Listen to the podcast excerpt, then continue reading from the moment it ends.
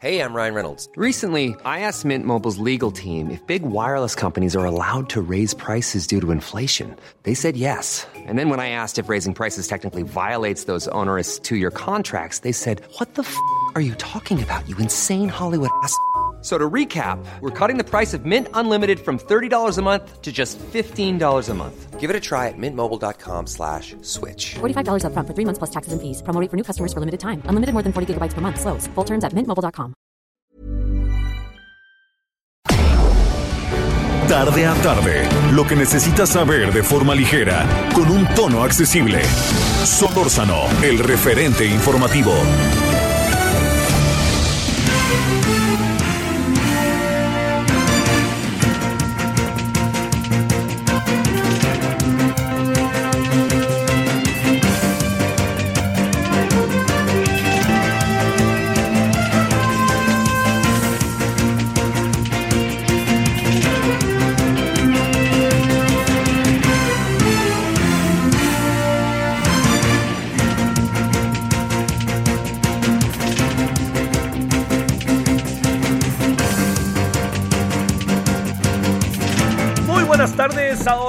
Las 16 en este momento con un minuto en la hora del centro, agradeciéndole que nos acompañe como todos los días. Ya sabe que estamos de las eh, 16 a las 18 horas en la hora del centro. Yo le agradezco muchísimo que nos acompañe, que haya estado con nosotros. Este, y que eh, además, eh, pues bueno, que sigamos muy, muy, este, muy, muy de cerca muchos asuntos que están ahí entre nosotros. Uno de los más importantes, yo sigo diciendo, es la, buena noticia que, es, que son las vacunas. Es una muy buena noticia desde donde se vea. Yo se lo dije ayer y se lo, lo dije anoche y se lo dije ayer en la tarde. A mí me parece que esta es una gran noticia. Es, es muy importante reflexionar también sobre esa muy buena noticia. La buena noticia per se es que muchos ciudadanos se van a ver beneficiados con la aplicación de la vacuna. Primer gran asunto. Segundo, que esto, si se desarrolla de manera masiva y expedita rápida, vamos a, enfrentar, vamos a tener algo que está padrísimo, que va a ser un menor número de contagios. Para decírselo claro, los contagios se han reducido en muchos eh, países ante una vacunación masiva. Caso concreto, ahí le va, el caso de eh, Israel, Estados Unidos mismo, con todo y la gran cantidad de casos que tiene, ha reducido los contagios. El caso de Canadá, el caso de Francia, el caso de Inglaterra, y mire que el Reino Unido está, ahí siente la espalda y la pared, pero lo ha logrado reducir. El caso de España, el caso de Costa Rica, el caso de Chile, el caso de Brasil en menor medida y Argentina en menor medida. Nosotros andamos lejos, lejos porque hemos tenido una, eh, un proceso, que esto es muy importante, no, no perderlo de vista, hemos tenido un proceso que no ha sido eh, muy rápido no han llegado las vacunas o lo que usted quiera, ¿no? Y este, pero lo que sí es que yo quisiera pensar que a lo mejor en, en, en poco tiempo ya llegamos al millón y llegando al millón de casos, pues este, eh, de, vac de, vacunación, eh, eso nos podría dar una, un asunto, nos podría colocar en otra dimensión. También le digo que así mismo, ahí mismo, en todo lo que tiene que ver con las vacunas, hay algo que no perdamos de vista, que es el hecho de que en algunos casos hay confusión respecto a las vacunas. Yo, por lo que alcanzo a apreciar hoy de nuevo, hubo ciertas dificultades, pero las dificultades se van a superar y se van superando. ¿No? Esto es un asunto de que es como el primer día de todo, ¿no? Por más que uno vaya preparado, aparecen este, imponderables, este, y seguramente el segundo día y el tercero, y se irán yendo los imponderables, y luego aparecerán otro tipo de problemas, ¿no? Problemas propios de también del, del, de la operatividad de las cosas, que si llegó la vacuna o no llegó la vacuna, que si alguien entró antes de que el otro, pero ya serán otro tipo de problemas. El problema está en cómo es la operatividad. Hay mucha hay información, hay testimonios, hay opiniones de cómo se está pidiendo información a las personas que son vacunadas. Yo le diría que tuviera usted mucho cuidado porque usted tiene derechos a proteger sus datos personales. Usted diga lo que tiene que decir y ya, no más que eso. Si usted, como ve hoy que algunos le sacan una foto, si usted no quiere que le saquen una foto, no lo permita. Si, le, si usted quiere que, sacar, que le saquen la foto adelante. Y hay muchas cosas que están entrando en un terreno, fíjese que un poquito delicado, porque ese terreno está colocando altos niveles de especulación que tienen que ver con la eventualidad de que se esté usando políticamente el asunto, lo cual desde ayer yo decía, entrar en el circo político con las vacunas me parece verdaderamente terrible, ¿no? No voy a utilizar otra palabra, pero imagínese terrible en otra palabra. No, no, no. Ahí sí, no se vale, ¿eh? no se vale, porque no hay necesidad. ¿Y por qué no hay necesidad? Porque el gobierno no nos está haciendo ningún favor. Uno agradece que se haga, pero le voy a decir eh, reflexiones sobre este gobierno y sobre cualquiera, ¿eh? Créame, yo he visto 20 veces, yo voté por Andrés Manuel López Obrador y no me arrepiento. Pero ahí le va. Este, que haya cosas que no me gusten, no me gustan. Y que tenga el derecho y también la obligación de ser crítico a su gobierno, no quita que no, que, que yo, este, que, que, yo cambie mi voto. Claro que no, pues por supuesto que no. Pero sí le quiero decir algo. Usar políticamente la vacuna es un error y es, es un error múltiple y es un acto carente de ética. ¿Por qué razón?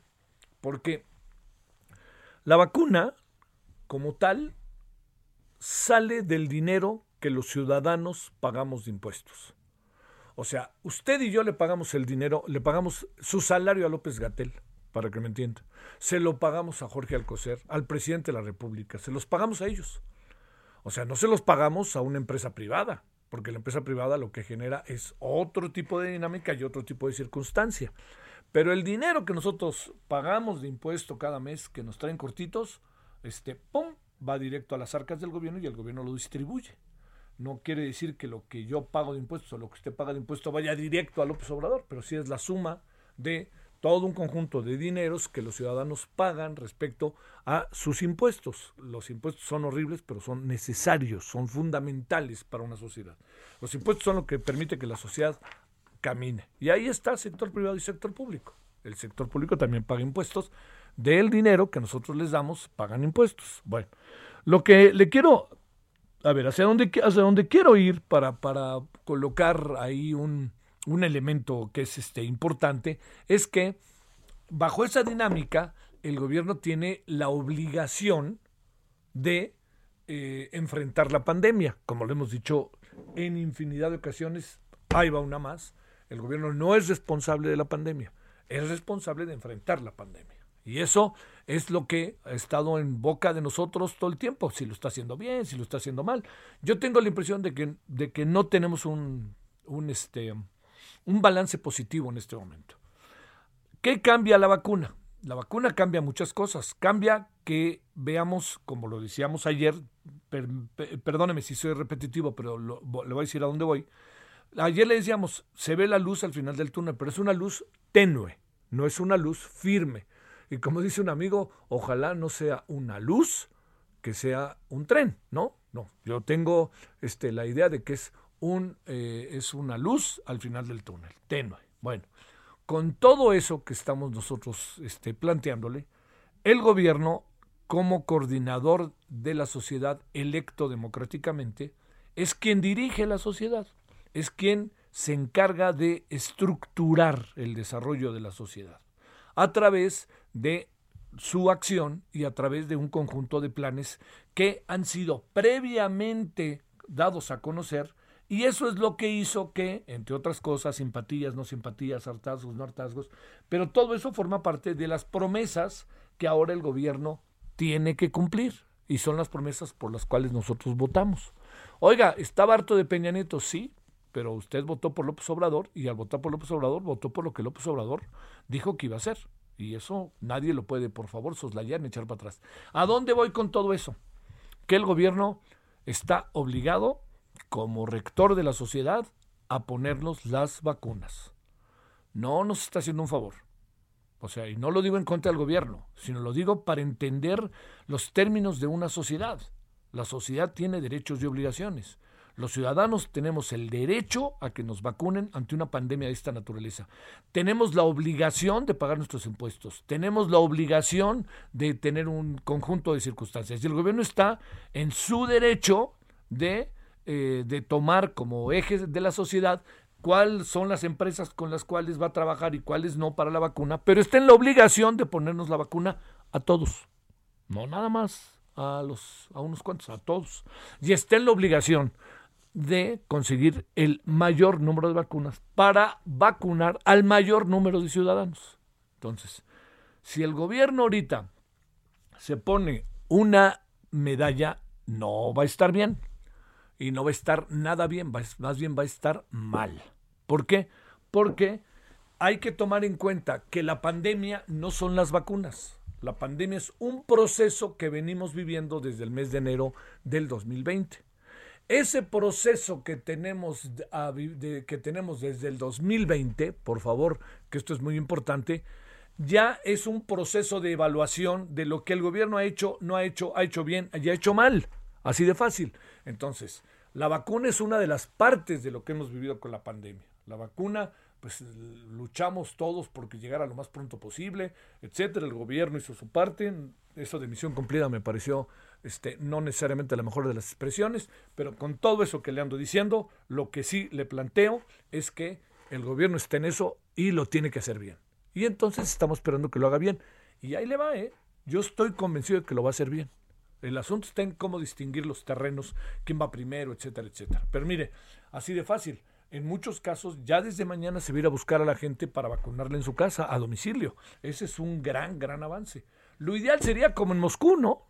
que, a ver, pues digo, ahí ponemos los, este, los kioscos de vacunación, claro que tienen una muy buena base de datos, aquí no la tenemos, y bueno, vayan, los que tienen más de 60 años son los primeros que tienen que ir, vayan para allá. Aquí tenemos que ir de delegación, de alcaldía en alcaldía, Coajimalpa, Magdalena Contreras y Milpalta.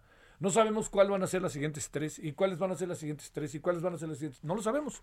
Pero ya hay gente que se ha vacunado. Hay gente que la ha pasado un poquito difícil, hay gente que ha sido rapidísimo. Ayer Santiago Corcuera nos contó la rapidez con la que él salió, llegó y salió. Y esa es una gran noticia, porque quiere decir que están haciendo las cosas en algunos lugares bien y en otros mal, o, no, o no bien, porque mal me parece que es muy fuerte. Pero sí entonces, donde no se están haciendo bien las cosas, estamos esperando que se depure el proceso, etcétera, etcétera.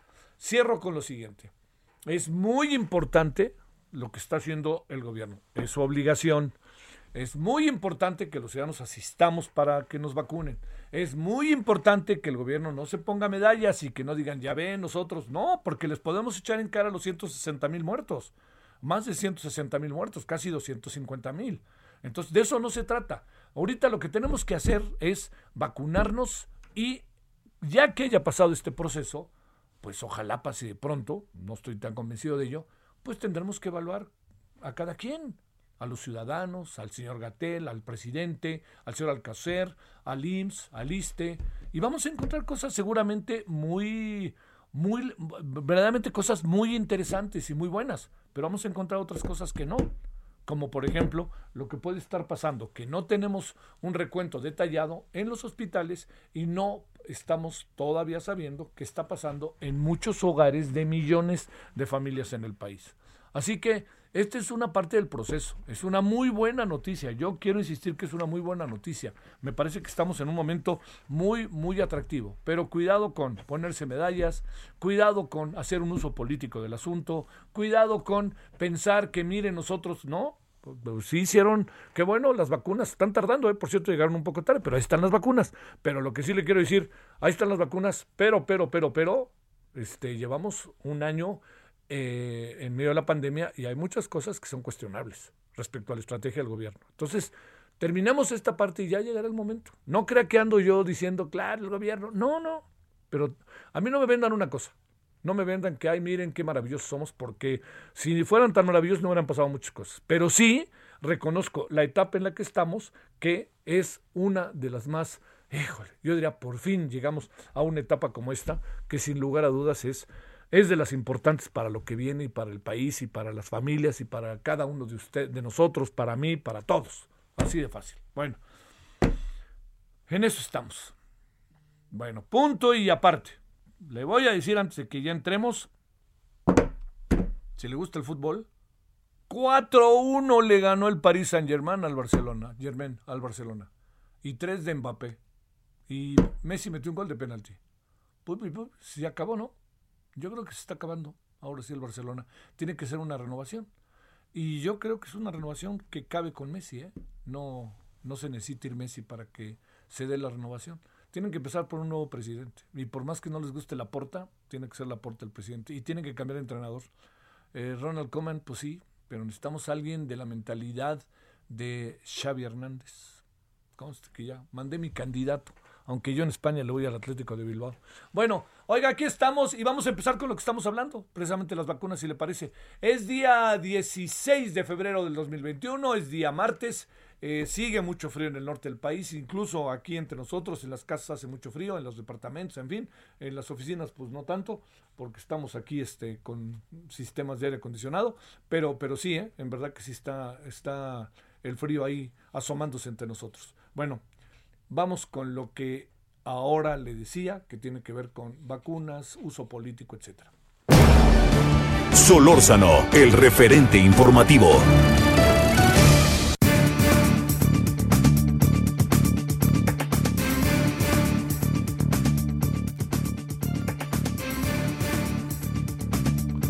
Bueno, eh, le quiero agradecer a la maestra Maribel, Maribel Flores, rectificó, profesora investigadora en la Iniciativa de Transparencia y Anticorrupción de la Escuela de Gobierno y Transformación Pública del TEC de Monterrey. ¿Cómo estás, maestra Maribel? Muy buenas tardes. Hola, ¿qué tal? Muy buenas tardes, muy buenas tardes al auditorio. Bueno, a ver, ¿qué has investigado de lo que hasta ahora tenemos de la aplicación de las vacunas? De, y sobre todo a partir de esta plataforma que tienen que se llama Denuncian denuncia corrupción coronavirus. A ver, ¿qué es lo que han encontrado? Te diría este luces y sombras, si te parece. Bueno, mira, en primer lugar, eh, esta plataforma es muy útil, es una herramienta cívica que permite al ciudadano justamente reportar o denunciar posibles actos de corrupción durante la pandemia y particularmente ahora en el marco del proceso electoral. Entonces, es una posibilidad con la cual podemos conectarnos con el ciudadano para denunciar estas fallas operativas, ¿no? En la, en la prestación de un servicio médico, eh, también fallas en el sentido de poder tener eh, justamente algún algún acto de corrupción, ¿no? A cambio de una asistencia médica o ahora con la aplicación de la vacuna. Entonces es un sistema de denuncia, es un sistema que también le permite contar a la autoridad con información relevante para poder, en su caso, investigar posibles actos de corrupción.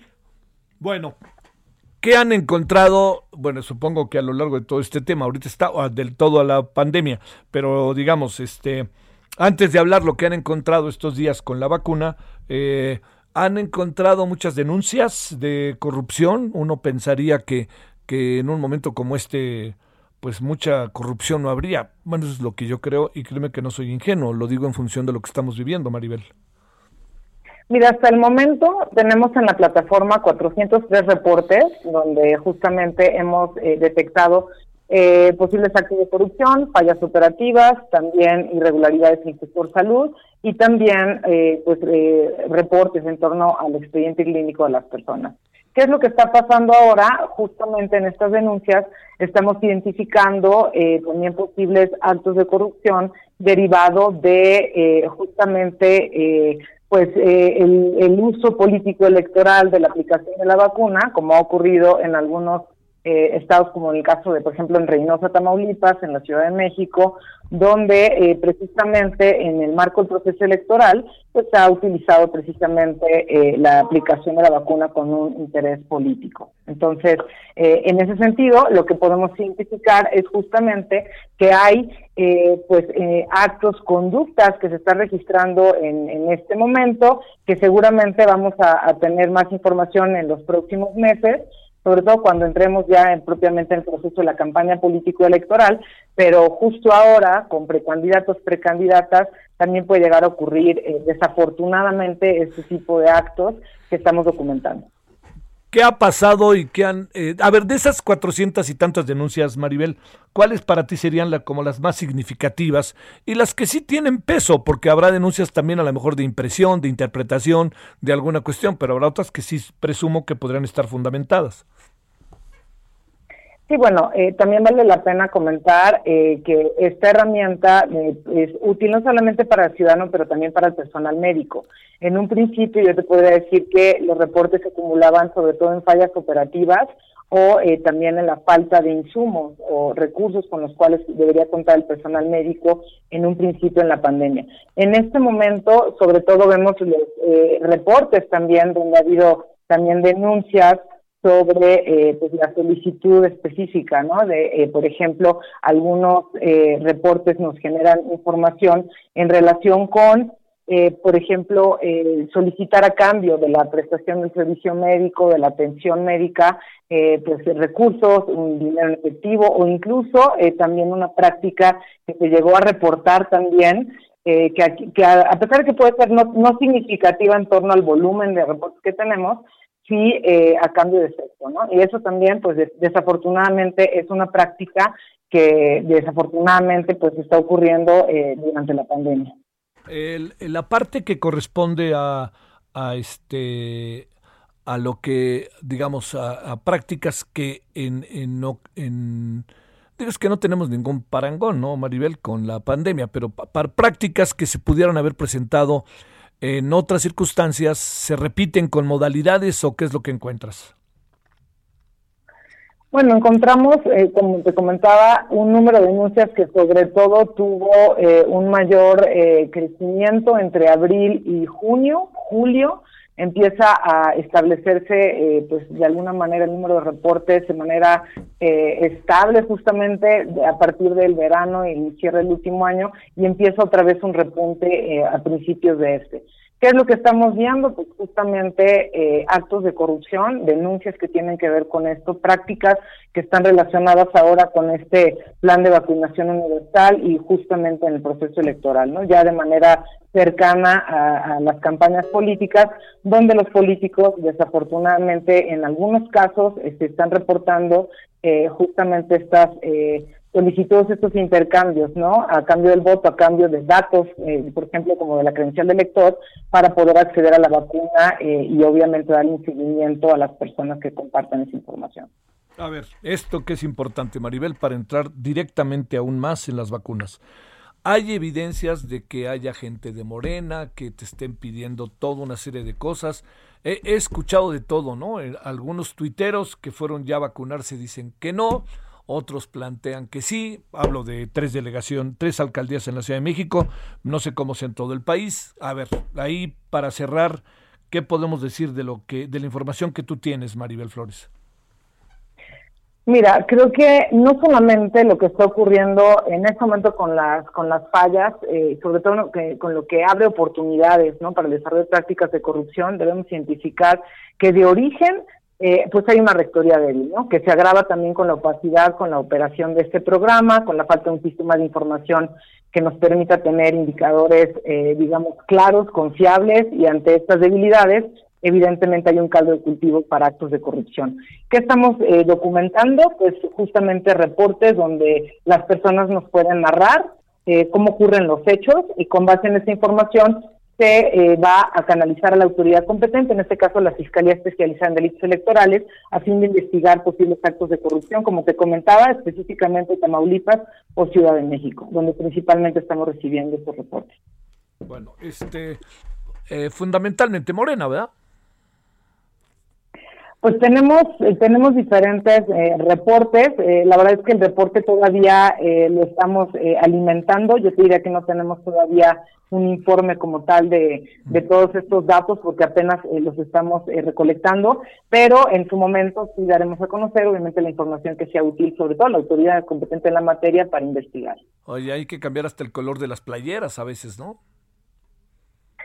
Lo que pasa es que creo que eh, este, este tema, Javier, pasa por tres elementos fundamentales, comunicación, gestión y operación.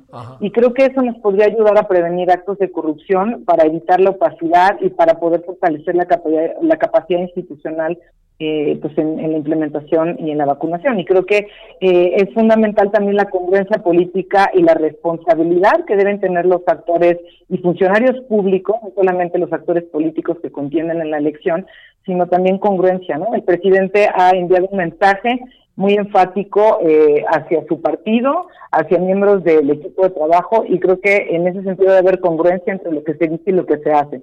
Y por parte de la oposición también debería haber una actitud cívica en ese sentido, eh, justamente evitando que el proceso electoral eh, pues también de alguna manera afecte lo, lo importante que en este caso, como bien lo decías, que es la aplicación de las vacunas, que es por ahora pues la única solución que tenemos para superar este este tema en materia de salud y que desafortunadamente se podría desvirtuar o corromper precisamente por estos actos utilizando con un uso político electoral las vacunas, ¿no? Entonces, eh, lo hemos visto de diversos actores, no únicamente del Partido Nacional.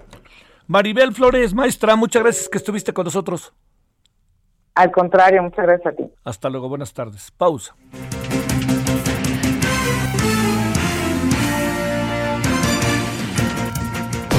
El referente informativo regresa luego de una pausa. Estamos de regreso con el referente informativo.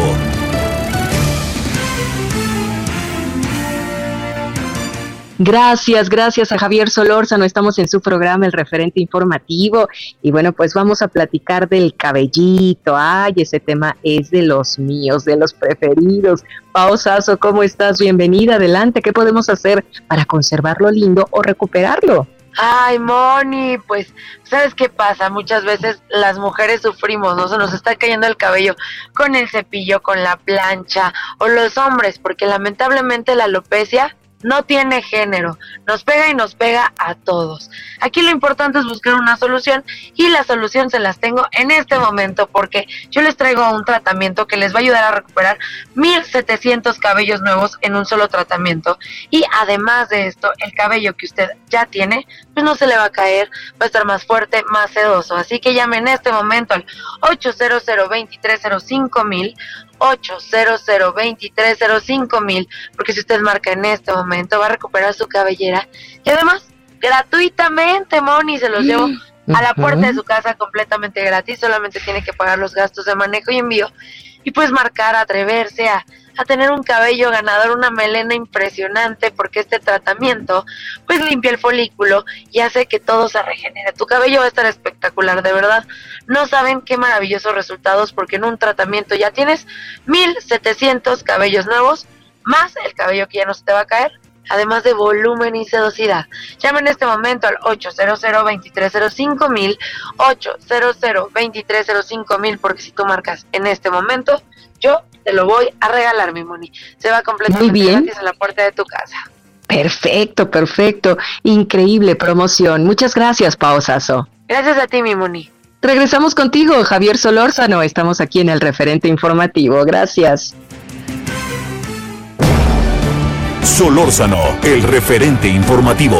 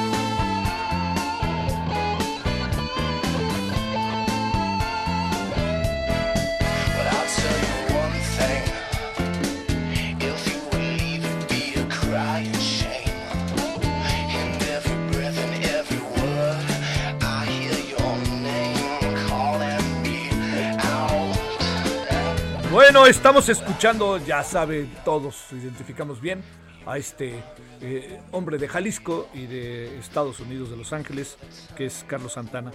Eh, ¿Por qué lo.? Bueno, esta es la muy famosa canción Smooth, que es muy buena la canción y el video es muy divertido. ¿Recuerda usted ahí? A lo mejor lo recuerda que hacía mucho calor, da la impresión de que son las calles de Nueva York. Bueno, un día como hoy, pero del 2010, se lanzó el álbum remasterizado de Santana llamado Supernatural, Supernatural Legacy Edition. Disco que sería 15 veces platino en Estados Unidos y ganador de 9 premios Grammy, incluyendo álbum del año. Esta era la canción, ¿no? Del disco. Realmente era la. Era todo el disco, bueno, pero esta era la que lo identificaba, Smooth. Y es Santana. A ver qué le parece. Y ahí lo dejamos para que escuche un ratito.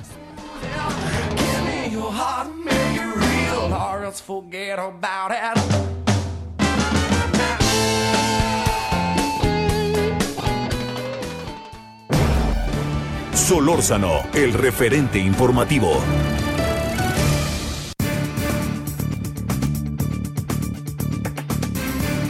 Oh, eh, caray, este, exactamente cómo interpretar, ver qué es lo que pasó, qué es lo que está pasando en el norte del país. Ahora vamos a tener apagones y la verdad que me siento un poquito desorientado porque no, no sabía de ello. Pero en el fondo el presidente echando culpas, eh, la CFE diciendo que pues yo no fui. Este, pues, estamos, la verdad que los apagones eh, son un indicador de que algo ahí no anda funcionando y hay que ver de qué se trata y si efectivamente, como hoy decía, sin embargo, es culpa de, de, de Peña Nieto y de Calderón, tal cual, ¿no? Ahí puso, según el economista. Fluvio Ruiz Alarcón es analista del sector energético y le agradecemos que esté con nosotros, como siempre que tenemos la oportunidad de hablar con él. Querido Fluvio, ¿cómo has estado? Pues muy bien, mi querido Javier, y además siempre me recibes con muy buena música, mano, ni más ni menos que el jefe Santana. ¿eh? Este sí, este sí. No, Sí, bueno. ¿no? Además es, no estoy mandando ninguna indirecta, pero es de Jalisco. Exactamente, exactamente. ¿Sabes que un amigo, un primo suyo fue mi compañero en la facultad? No, la de ciencias. Uy, Sí, sí, oye, y ya ahí vives con eso un rato, ¿no? Estás puta. Dame Sí. un au- dile a tu, dile a tu primo que me mande un autógrafo o algo así, ¿no? Exactamente, sí, no, cuando nos dijo no le creíamos, pero no, sí luego ya nos mostró ahí fotos de familia. Oye, este, a ver, eh, ¿cómo le entramos para poder entender exactamente eh, qué, qué- qué- qué está pasando? Y si, digamos, el presidente lanza culpas, este, ahora sí, siempre bajo el yo no fui, son otros, es el pasado. El- el- oye, por cierto, el director de la CFE, ni sus luces, este, hablan, hablan los funcionarios que le siguen. Pero a ver, pues qué. Y la CENACE ahora dice que va a haber más cortes a partir de las 18 17. A ver, eh, ¿esto es un relajo o no es un relajo? ¿O, o estamos este, bajo un proceso organizativo? ¿O qué, qué pasa, Fluvio? ¿Qué supones? Mira, lo, lo de este fin de semana sí es una manifestación muy puntual de eh, un riesgo en el que hemos estado durante muchos años. Eh, dicen por ahí los italianos en un refrán que me gusta mucho, eh, que errar es humano y reincidir es diabólico. ¿no? Este, a finales del siglo pasado se apostó, en el sexenio de Cedillo, a eh, impulsar la eh, eh, generación de energía eléctrica a partir de gas, porque en ese momento, eh, dado que desde los 70 el país no ha variado su política extractivista en materia petrolera y la idea ha sido sacar mayor cantidad de petróleo lo más rápido posible, no había la infraestructura necesaria para que el gas asociado de los yacimientos se aprovechara. Y como en ese momento era muy barato, eh, se decidió que efectivamente que se quemaran proporciones enormes de, gas con tal de seguir sacando petróleo. Lo racional hubiera sido disminuir la producción petrolera hasta tener el tiempo de aprovechar este gas, pero no se hizo. Después se, eh, se abandonó un poco esta idea, pero se retomó efectivamente en los últimos sexenios de eh, impulsar la generación eléctrica a partir del gas natural, ¿no? con las plantas de ciclo combinado, con lo cual se cometió error estratégico que algunos señalamos en, en, ese momento, y es que apostarle a un recurso natural del cual ya empezábamos a, a ser deficitarios, pues era una tremenda eh, fragilidad de, la estrategia de, largo plazo. ¿no? Pero se, se persistió en eso, tan se persistió en, en la administración de Peña Nieto, que la definición de energía limpia de la ley de la industria eléctrica está hecha de tal manera que ahí cabe la eh, las energía producida en las plantas de ciclo combinado a partir de gas natural, que es menos sucia que el combustible o, la- o carbón, pero pues no es limpia tampoco, ¿no? Entonces simplemente se hizo como un subterfugio legal, como te acordarás aquella ficción jurídica que inventamos en México de dividir la petroquímica básica de la secundaria, ¿no? Que eso no se no se enseña ni en ninguna clase de química, vamos, ni en Coatzacoalcos, ¿no? Este, jamás.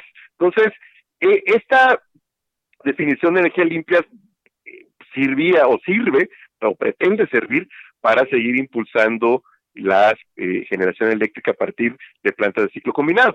Pero, pues somos un país que importa el 90% de, del, del, del gas que se usa para la generación de, de la electricidad y estamos en una tremenda fragilidad. Lo, lo que vimos el, el es una probadita, es, horrible decirlo, ¿no? Pero es algo que puede ser recurrente si eh, eh, los próximos años se siguen viviendo eh, si- situaciones climáticas como las que ah, se están viviendo en estos días en Texas. ¿Por qué? Porque se está en el peor de los mundos, ¿no? Por un lado, hay un incremento importante de la demanda por el frío mismo, porque la gente pues recurre más a, sus calefactores. Por el otro, las energías renovables no funcionan. No hay sol, por definición, y los aerogeneradores no pueden funcionar en estas situaciones extremas. Entonces, básicamente, lo que está respaldando la generación eléctrica, pues son las de ciclo combinado que pudieron seguir funcionando, las termoeléctricas y la nuclear.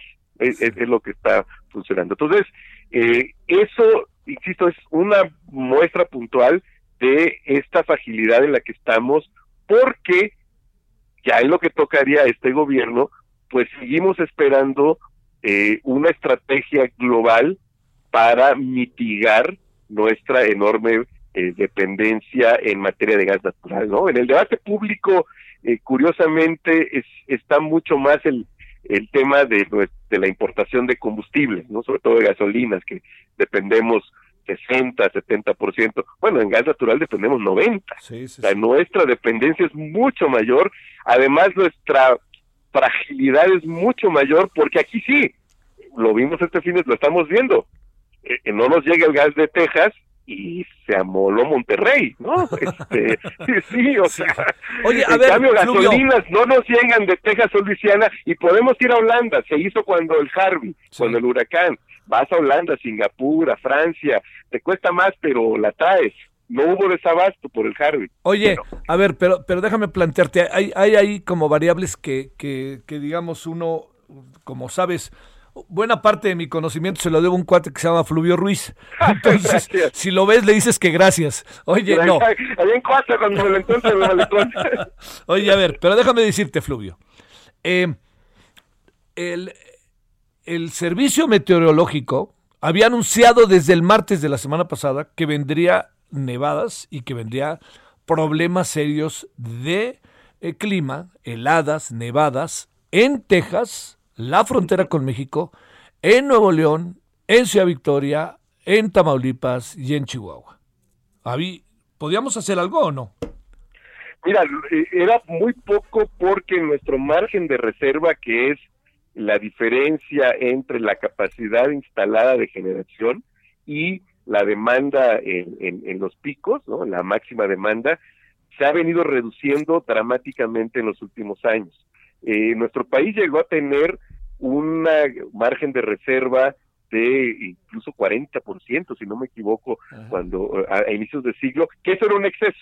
La- la- las recomendaciones son entre el orden 20 25%, ¿no? Porque finalmente es capacidad entre comillas ociosa, ¿no? Porque solo la eh, eh, la utilizas cuando estás en los picos de demanda. Bueno, estamos en una situación, eh, eh, creo que el dato es 5 o 7%, o sea, ya no podemos generar mucho más. Y de lo que podemos generar, de la capacidad instalada, la mayor parte, más de un tercio, es a partir de ciclos combinados, ¿no? A partir del gas. Entonces, realmente es el margen de maniobra aquí sí era, es muy pequeño, muy, muy pequeño. Este, hoy supongo, y, y- y de hecho, desde el fin de semana hubo avisos de la CFE, yo a mí me llegó alguno, este, donde ya se alertaba sobre esta situación. Y digamos que está nuestro sistema eléctrico, está todo lo que da Sí. Ya no tenemos más. O sea, este eh, te habla del, del- lo que platicamos la, la vez anterior, ¿no? De este enorme reto que tenemos por delante de eh, definir cómo vamos a hacer que siga creciendo nuestro sistema eléctrico, porque evidentemente, como suelo decir, sin tal o cual insumo no produce tal o cual bien de consumo, sin energía no produces nada, ¿no? Y este, ¿La, y la reforma produce sirve de algo, mi querido Fluvio? Pues mira, yo creo que no porque tiene falla de algo, eh, eh, eh, eh, esta iniciativa es demasiado limitada. O sea, esta iniciativa la verdad es que solo busca resolver eh, un problema de flujo de efectivo de la Comisión Federal, ni siquiera la situación financiera de la, de la Comisión, ya no digamos el desarrollo del, del, del sector eléctrico, ¿no? Yo, yo creo que es una eh, iniciativa, como platicamos la vez pasada, que es demasiado limitada para el riesgo en el que va a incurrir el país en términos de demandas económicas, de, de controversias judiciales y demás, ¿no? O sea, esta iniciativa no ataca nada de esto, ¿no? Este, eh, porque pues poner en este momento a las plantas de CFE por delante de las demás, pues, pues mm, vamos, no sirve porque necesitas todas y muchas más. Sí, claro. Oye, eh, eh, a ver, ¿por qué hablan tanto de que México no almacena? ¿Qué quiere decir esa parte, Fluvio? que nuestra capacidad de, almacenamiento en general del sector es, es muy pequeña. Esto tiene una lógica histórica, ¿no? Por la forma en que desde la primera mitad del siglo pasado creció el sector donde, por un lado Pemex, por el otro la Comisión Federal, eran los operadores eh, exclusivos de la nación en esos sectores, pues siempre se manejas con eh, márgenes muy pequeños de almacenamiento, pues porque eres el único, ¿no? Entonces entiendes que tú eres quien satisface el mercado y siempre vas a estar eh, vendiendo, por decirlo muy sencillo, todo lo que vas produciendo, entonces no necesitas grandes eh, almacenamientos y éramos un país este, pues, muy rico, en fin, ¿no? Y eso ya vimos que ya se nos acabó. Entonces creció así el sistema. Entonces eso, eso lo tenemos que subsanar. Mira, lo podemos ver eh, en, el, en telecomunicaciones, ¿no? Donde aunque no es propiamente un monopolio y está regulado, pues el operador dominante es Telme. Eh, eh, eh, en la pandemia creo que todos sufrimos que se te cayera el Zoom, que de repente no tenías internet, que estabas en lo mejor de, de, de Crown en Netflix y se te, se te iba la señal, ¿no?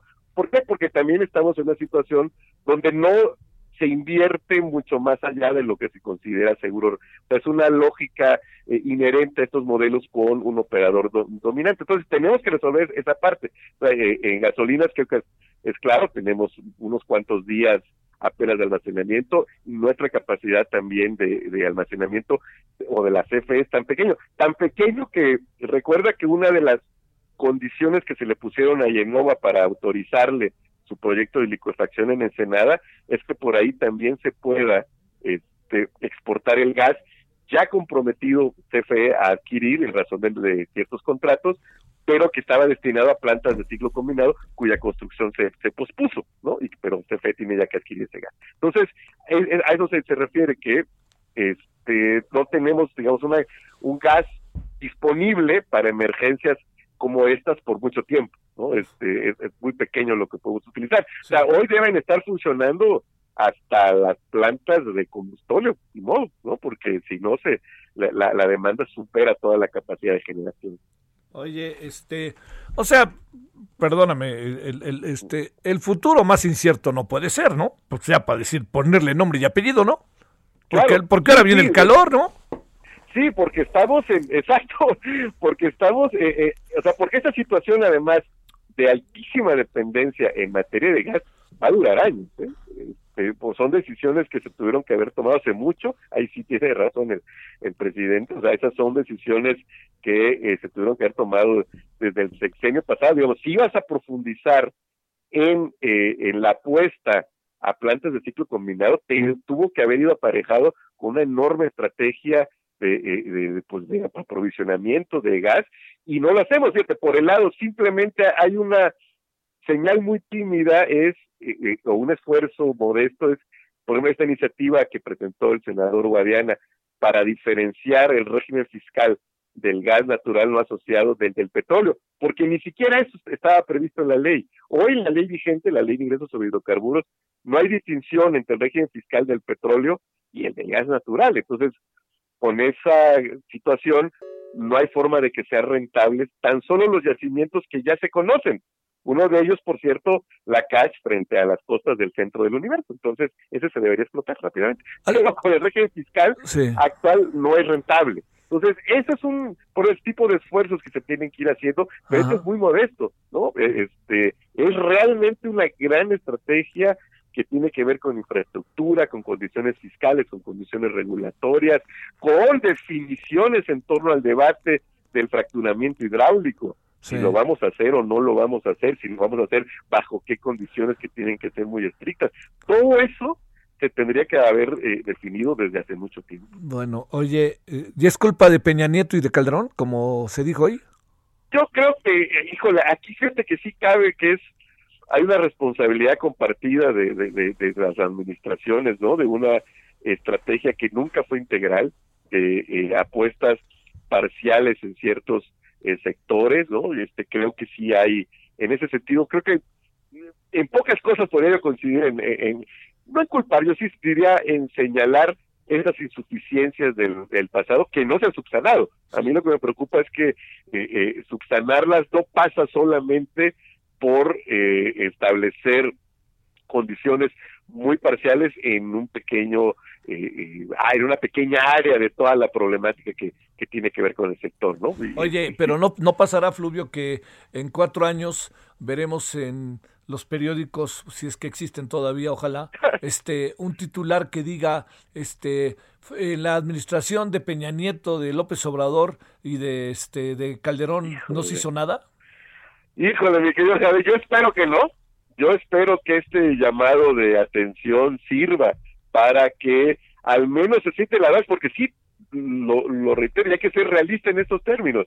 El, el- todo, como hemos platicado muchas veces, mi Javier, eh, el, todo lo que ocurre en el sector energético se, tiene un ritmo de tiempos geológicos, ¿no? O sea, son todas las decisiones que tomas hoy se reflejan en cinco, ocho años. Un sexenio es corto plazo en, materia energética, ¿no? Este, el, mediano plazo es de 10, 12 años para adelante. Entonces, yo espero que si volviera a ocurrir unas tormentas como estas, en, dentro de cuatro años, se diga, pero al menos ya hay un plan que está funcionando para crear infraestructura, para cambiar las reglas y, y- que nos va- vaya mitigando esta dependencia, porque esta dependencia va a durar al menos toda la primera mitad de, esta década, simplemente porque los, los proyectos que la pueden ir mitigando, pues toman años en realizarse. Fluvio, este... Me vi muy deprimente. No, no, pues igual, ¿no? Porque sabes qué es lo que hace que también, pues yo no, yo no estoy muy de acuerdo en que nos la pasemos como echando culpas, ¿no? Como Sí. Pues porque ya van dos pasa- años y medio, ya van dos años y medio y este gobierno pues también tiene, pues hay áreas que, que siempre dijo el candidato López Obrador que iban a ser prioritarias para él, ¿no? Y, y, Claro. y no ha pasado nada. Claro, sí, o sea, porque sí puedes, digamos, sí puedes identificar la evolución lo- de, de los procesos que te llevaron a la situación actual, pero efectivamente, a esas alturas del partido, sí yo ya hubiera esperado que al menos en el papel estuviera esta, estrategia, ¿no? Porque implica, eh, si, si se va a hacer en serio, implica cambios eh, legales, regulatorios, este, fiscales, eh, eh, de planes, proyectos específicos de infraestructura, es algo muy complejo. Yo es quizás eh, eh, lo que sí señalaría que este, esto pues tendría que haberse eh, puesto en marcha desde antes, ¿no? Aunque quizás, digamos, si el, prim- el 2 de diciembre estuviera, le hubiera estado listo una estrategia, no nos hubiera librado de lo que ocurrió este fin de semana, por lo que platicamos. Ah, Pero al claro, menos sabríamos claro. si ya hay una hoja de ruta, ¿no? Sí, sí. Bueno, querido Fluvio, te mando un gran abrazo, un gran saludo y que hayas tenido un buen día hasta ahora. Hace frío, pero allá en esa tierra, ¿no? Allá en Cuatza, frío no. Eh, no, ahí, ahí- ahí cuando baja de 15 grados los abrigamos todos. Un abrazo, hasta luego, Un Fluvio. abrazo, mi querido Javier. Hasta- Gracias, Fluvio Ruiz Alarcón. Eh, pero fíjese qué interesante esta parte final que dijo que si hubiéramos tenido una ruta crítica y ya hubiéramos estado trabajando de alguna u otra manera en una en un cambio en todo lo que tiene que ver con la industria eléctrica, cuestión que hasta ahora, dos años después, se hizo. O sea, si se hubiera hecho el 2 de diciembre y se hubiera hecho aquí vamos, ya que entró el presidente López Obrador, muy diferentes no habrán sido las cosas este fin de semana. Lo que quiere decir que estamos cargando con bastantes problemas en nuestras espaldas como nación, ¿eh? con responsabilidades compartidas y efectivamente, ¿no? O sea, poco integrar poco la industria ha sido uno de los grandes errores, pues particularmente de Felipe Calderón y Enrique Peña Nieto. Pero yo insisto, ya aquí llevamos dos años casi medio, pues ahora sí, ¿qué, qué esperamos? Bueno, vamos a la pausa.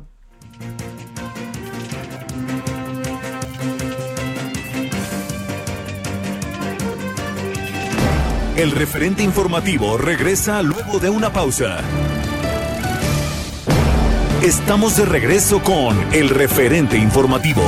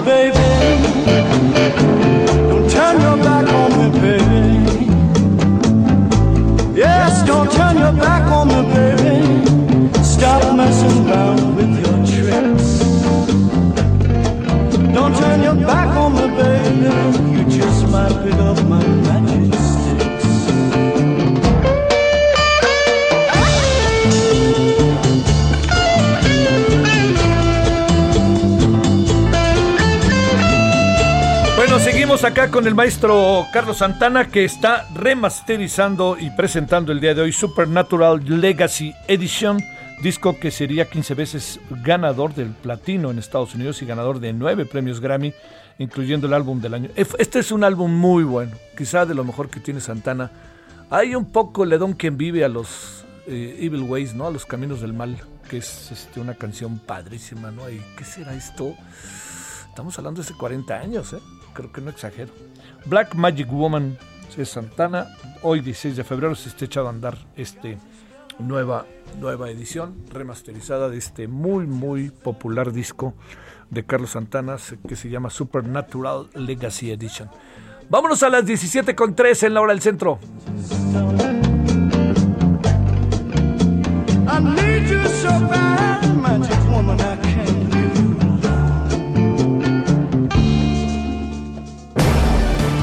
Solórzano, el referente informativo.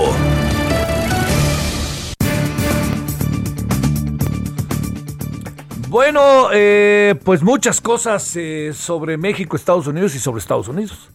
La más importante hoy es que ya ha rendido protesta como embajador de México en Washington este día el señor Esteban Moctezuma. Ayer fue su comparecencia, que yo vi un ratito la comparecencia, transmitida por el canal del Congreso. La verdad que, pues quienes plantearon quizá un desconocimiento de algunas cosas sobre México, Estados Unidos, pues este, yo creo que ayer pues, se dieron cuenta que el, que el, que el embajador pues ha hecho tarea, ¿no?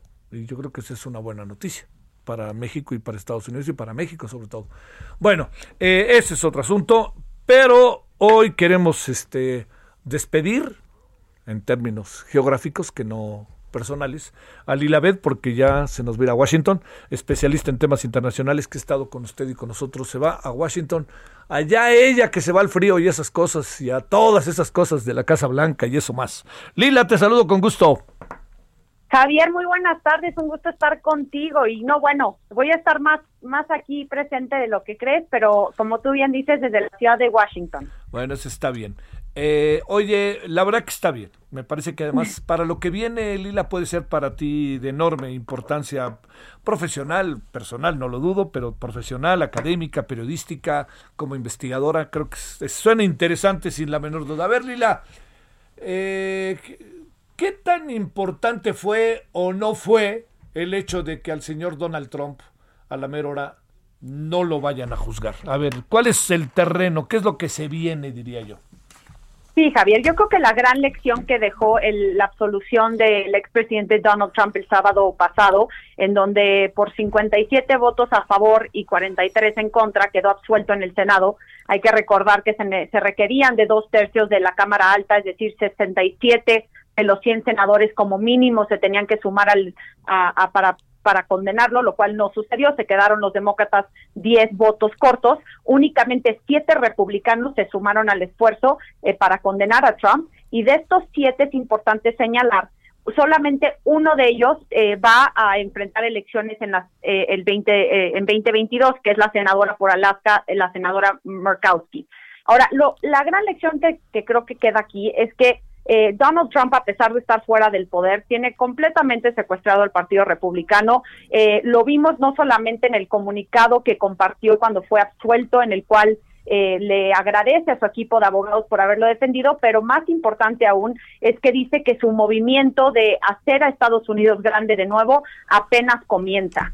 Y también hubo una comunicación por parte del senador Lindsey Graham de que dijo que Trump es el Partido Republicano y que lo necesitan para ganar las elecciones, no solamente las intermedias en el 2022, sino la presidencial en el 2024, Javier. Ni, ni de broma el señor Donald Trump pensaría en irse al Congreso, ¿no? Él quiere la presidencia, ¿verdad? Únicamente un expresidente fue senador y fue en el siglo XIX, Javier. Yo no creo que se vaya a ir él al Congreso, más bien yo creo que eh, esta, eh, el anuncio que hizo en su momento de que quería crear su propio partido político, el, el Partido Patriota, fue un mecanismo de negociación con los republicanos de decirles, o ustedes me apoyan o mi base electoral me la voy a jalar un partido nuevo y, ustedes van a quedar pues con mucho menos votos de, de lo que tienen en este momento. Hay que recordar que a pesar de que perdió el 3 de noviembre, eh, alcanzó más de 74 millones de votos. Entonces, Trump tiene eh, completamente ah, empoderado, está empoderado, tiene control del Partido Republicano. Muchos de los republicanos en estos momentos, eh, primero, no querían condenarlo porque necesitan sus votos, que representan su base electoral. Hay unos que prefieren quedar en lo incorrecto que aliarse con los demócratas en cualquier tipo de iniciativa o, en este caso, el juicio político. Y hay otros que realmente creen en la ideología del expresidente. Entonces, en este momento, lo que queda muy claro es que Trump va a seguir vigente a corto y a mediano plazo en, en el panorama político de Estados Unidos. ¿Qué pasa en todo eso con el señor Joe Biden y con la señora Kamala Harris y esta nueva presidencia estadounidense? Pues le van a complicar mucho el panorama en el Congreso, Javier. Si bien es cierto que los demócratas tienen una mayoría en ambas cámaras eh, del Congreso, eh, en la Cámara de Representantes sí tienen una mayoría consolidada, pero en el Senado únicamente tienen eh, una mayoría por el voto de desempate que tiene la vicepresidenta Kamala Harris. Eh, muchas de las iniciativas, entre ellas la reforma migratoria integral que va a presentar pronto al Congreso el presidente Joe Biden, va a requerir de una votación bipartidista, es decir, van a tener que convencer a 10 senadores republicanos a que se sumen a los esfuerzos de los demócratas para aprobar muchas iniciativas. Y tomando en cuenta que en un juicio político únicamente se sumaron siete senadores republicanos, es altamente improbable que puedan trabajar de la mano eh, ambos partidos políticos para sacar adelante la agenda del presidente Biden. Este, híjole, entonces, ¿qué? Ahora entiendo por qué te vas a Washington, se va a poner buenísimo. Entonces, ¿qué va a pasar estos cuatro años? ¿Qué supones que va a pasar? Pues mira, sí, va a estar muy interesante, este, porque en realidad lo que lo que queda claro después de la elección eh, elec- eh, presidencial y, después del juicio político es que está altamente polarizado el sistema político, eh, que está fragmentado, está dividido y, y va a entorpecer en gran parte, pues mucho de la agenda de Joe Biden. Por ejemplo, en estos momentos y, en- y también por eso no quisieron extender el juicio político al pedir que citaran a testigos, porque el Congreso tiene que aprobar el paquete económico por COVID-19, este, quiere eh, confirmar también a los miembros que faltan de su gabinete, el presidente Biden en el Senado, van a tener que estar aprobando muchas iniciativas que tal vez no vayan a prosperar por el simple hecho de que los republicanos no van a votar a favor de ellas porque Trump les va a estar diciendo que no avancen la agenda de Joe Biden y esto puede causar una parálisis legislativa en Estados Unidos, lo cual se va a traducir en, en una falta de gobernabilidad importante. Oye, este, ¿qué va a pasar con México? ¿Presumes algo? Pues mira, yo creo que con México en estos momentos hemos visto cómo Joe Biden ha emitido órdenes ejecutivas para tratar mínimamente de desmantelar la política migratoria que implementó Trump, desde tratar de reunir a las familias que quedaron separadas hasta ya frenar eh, la construcción del muro, va a presentar la reforma migratoria para darles un camino hacia la ciudadanía estadounidense a los más de 11 millones de indocumentados que residen en Estados Unidos. Va a haber eh, un, esfuerzo para eh, meter recursos a, al, al desarrollo de América, de Centroamérica, no es el Triángulo Norte, El Salvador, Guatemala y Honduras. Y creo que para México en particular se van a venir temas pues un poco difíciles en cuanto a los derechos laborales, en cuanto a los compromisos ambientales que vienen ya plasmados en el Tratado de Libre Comercio y como lo platicamos en tu espacio hace un par de semanas, este Javier, pues el tema también este de redes sociales no no cayó bien y en temas de seguridad ni se diga, desde el caso Cienfuegos hasta la reforma a la, a la, a la, a la iniciativa, a la reforma de seguridad nacional eh, que, limita la, la actividad de los agentes extranjeros, eh, el no el tema de, de lo que está ocurriendo aquí en cuanto al alza de inseguridad, etcétera. Yo creo que en materia de cooperación eh, de seguridad con Estados Unidos va a haber eh, unos roces importantes y yo creo que donde van a poder cooperar mucho va a ser eh, en el tema migratorio. Oye, este, a ver, ¿y cómo ves ahí al, al señor embajador nuevo? ¿Qué puede estar pasando ahí? Yo creo que es una señal muy buena que ya tengamos eh, aprobado, que el Senado ya ratificó el nombramiento de Esteban Moctezuma como próximo embajador de México en Estados Unidos. Va a tener el trabajo fundamental, eh, pues no solamente de fortalecer la cooperación entre ambos países, sino que también pues tener que atender los roces naturales que van a surgir en la relación bilateral. Yo creo que el próximo embajador tiene que empezar a forjar relaciones no solamente con el equipo de Biden, sino con los sindicatos laborales que representa el Partido Demócrata, con aquellas agencias que están envueltas o que están comprometidas con el tema del cambio climático. Creo que estas dos partes que son eh, fundamentales para el gobierno de Biden y que van y que, y que lo que está haciendo Andrés Manuel contradice mucho lo que quiere hacer Biden, va a tener que ser muy hábil para eh, eh, forjar estas relaciones y, y yo creo que, que el nombramiento es muy bueno este y, y definitivamente pues también ahí la, la relación que tiene con Ricardo Salinas Pliego es importante y, y pues espero que le vaya muy bien porque México lo necesita. Eh, ¿Pasará algo en eh, los altos niveles de la política estadounidense con las elecciones o por las elecciones, Lila, en México? Este, pues mira, yo creo que en el tema de las, o sea, en las elecciones intermedias aquí en México, hay muchos que, que todavía creen que Estados Unidos o la influencia de Biden puede ser tal que vaya a permear, ¿no? En los resultados. Yo no lo creo. Yo creo que más bien van a estar, eh, pues, observando cómo se lleva a cabo eh, los comicios de junio, eh, viendo que se lleva a cabo de una manera transparente, democrática, eh, pa- porque si hay algo que realmente les interesa a los demócratas es el fortalecimiento de las democracias alrededor del mundo y lo acabamos de ver con, el, con la crisis que, que, que, que, que pasó en, en, Myanmar, ¿no? Este, ya le pusieron sanciones y demás por el golpe de Estado, que es un, es un caso extremo, pero el fortalecer las democracias a nivel internacional es algo muy importante para los demócratas y creo que va a ser un, un buen termómetro las elecciones intermedias del 2021 aquí en México para ellos. Sí, sí, sí. Sí, sin la menor duda. Este, oye, eh, por último, déjame decirte, Lila, este, eh, ¿tú vas a trabajar allá en Washington, en fin, todo esto? Voy a estar trabajando, fíjate, eh, y me da mucho gusto anunciarlo aquí contigo, Javier. Voy a estar trabajando con el Heraldo eh, como enviada especial para estar ahí cubriendo todo lo que ocurre en los próximos meses. Y próximamente me voy a estar integrando, este, ya sea al Poder Legislativo o Ejecutivo de Estados Unidos. Wow, qué bien, qué bien. Pues este, como puedes imaginar, eh, te estaremos buscando. Muchas gracias, Javier. No agradecía yo y siempre es un honor estar contigo. Gracias por la invitación y ya pues estaremos reportando desde la capital de Estados Unidos. Bueno, y que te vaya muy bien, que seguramente así va a ser. Muchas gracias, Lila. Te mando un gran abrazo y feliz estancia por allá. Otro enorme, mi Javier. Estamos en contacto y gracias por la invitación como siempre. A ti, gracias, Lila. 17-14 en Lora del Centro. Solórzano, el referente informativo.